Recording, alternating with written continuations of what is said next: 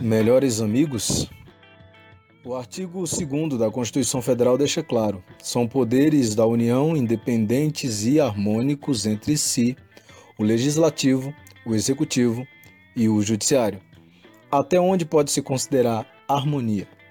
O que diferencia algo que se harmoniza com alguma coisa de algo que é complacente com ela?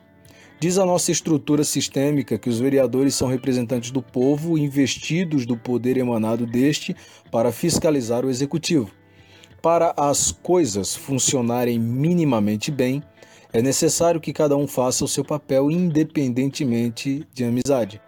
As amizades não devem interferir porque um grupinho de indivíduos não pode se beneficiar às custas e em detrimento da população. Mas será que é assim que a banda toca. Podemos dizer que a primeira coisa que o atual presidente da Câmara, Genilson Lucena, do PSB, fez como presidente da Câmara foi providenciar imediatamente o desassoreamento da barragem que deveria estar abastecendo a cidade.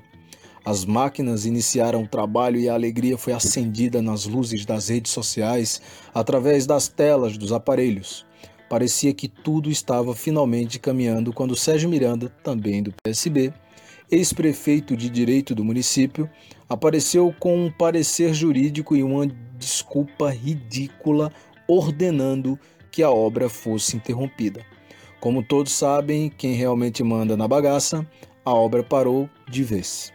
E Genilson Lucena nada fez, além de acompanhar o ex-prefeito, doravante o Coisa, na também ridícula entrevista que deu na rádio, assim como quase todos os vereadores de situação, inclusive a prefeita, também do PSB, que nada fala, apenas acompanha. Depois disso, foi possível ver o Coisa aparecendo em tudo que é foto de obras, vistorias, comemorações, inaugurações, etc. E o presidente da Câmara apenas acompanhou a prefeita de direito e o prefeito de fato nas suas aventuras caudilistas. Quando os vereadores receberam um projeto ridículo com erros descomunais sobre o repasse dos professores, eles defenderam com unhas e dentes, como um cão defende seu dono, que a prefeita estava certa e que os dois vereadores de oposição, Clóvis do PRP e Edson Rufino do PCdoB, estavam errados. Depois de muitas discussões, professores se revoltarem na Câmara, um doido subir e gritar de cima de um carro, muitas matérias, cobranças da população e etc., o executivo voltou atrás sem dar explicações. Os vereadores, paradoxalmente, defenderam mais uma vez o executivo que não cansa de não fazer sentido nenhum. Quanto mais vamos nos aprofundando na fraqueza desses indivíduos, pior vai ficando a situação. Nós, do Movimento Cultural Panelense, decidimos investigar e fazer um levantamento sobre essas participações dos representantes do Legislativo conjuntamente com os representantes do Executivo. Na primeira batida que um dos membros deu no perfil pessoal do presidente da Câmara, achou algo curioso. De acordo com as informações da própria página do presidente, ele não só é presidente da Câmara, como é presidente na Prefeitura Municipal de Panelas e funcionário do Aras Bom Sucesso. A última foi a melhor, porque é claro, a empresa dos cavalinhos de um ex-prefeito. É claro, um certo ex-prefeito. Mesma empresa que patrocinou a viagem da prefeita é ruim demais para uma cidadezinha só, né? Enquanto isso, a população sofre por não ter representantes dignos no executivo e poucos representantes dignos no legislativo. Quanto mais o tempo vai passando, pior fica. Pouca gente sabe um poder que o presidente da Câmara tem. Se o presidente da Câmara quisesse, o executivo não poderia continuar com praticamente nenhum dos desmandos.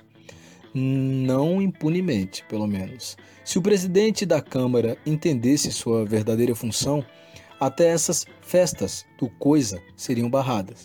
Se o presidente da Câmara entendesse o poder que tem nas mãos, o coisa teria tido suas contas rejeitadas e não poderia se candidatar nem tão cedo a nada.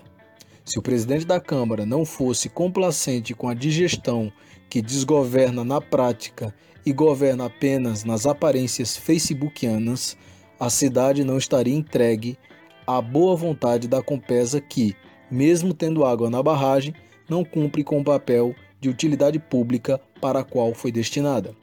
Eles, conjuntamente, obrigam o povo a viver com menos que o mínimo, pois na necessidade que eles mesmos criaram para o povo, dessa forma, o povo fica como eterno necessitado, sempre vai precisar da caridade daqueles que os aprisiona. Os poderes devem estar em harmonia com os anseios da população e não com os asseclas partidários que avançam na arte de fazer o mal ao próximo. Pierre Logan, para o panelas pernambuco.com